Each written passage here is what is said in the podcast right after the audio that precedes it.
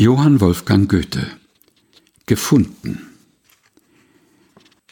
Ich ging im Walde so für mich hin, und nichts zu suchen, das war mein Sinn.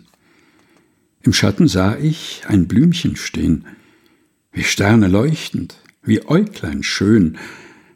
Ich wollte es brechen, da sagt es fein, soll ich zum Welken gebrochen sein? Ich grub's mit allen den Würzlein aus, zum Garten trug ich's, am hübschen Haus, und pflanzt es wieder am stillen Ort. Nun zweigt es immer und blüht sofort.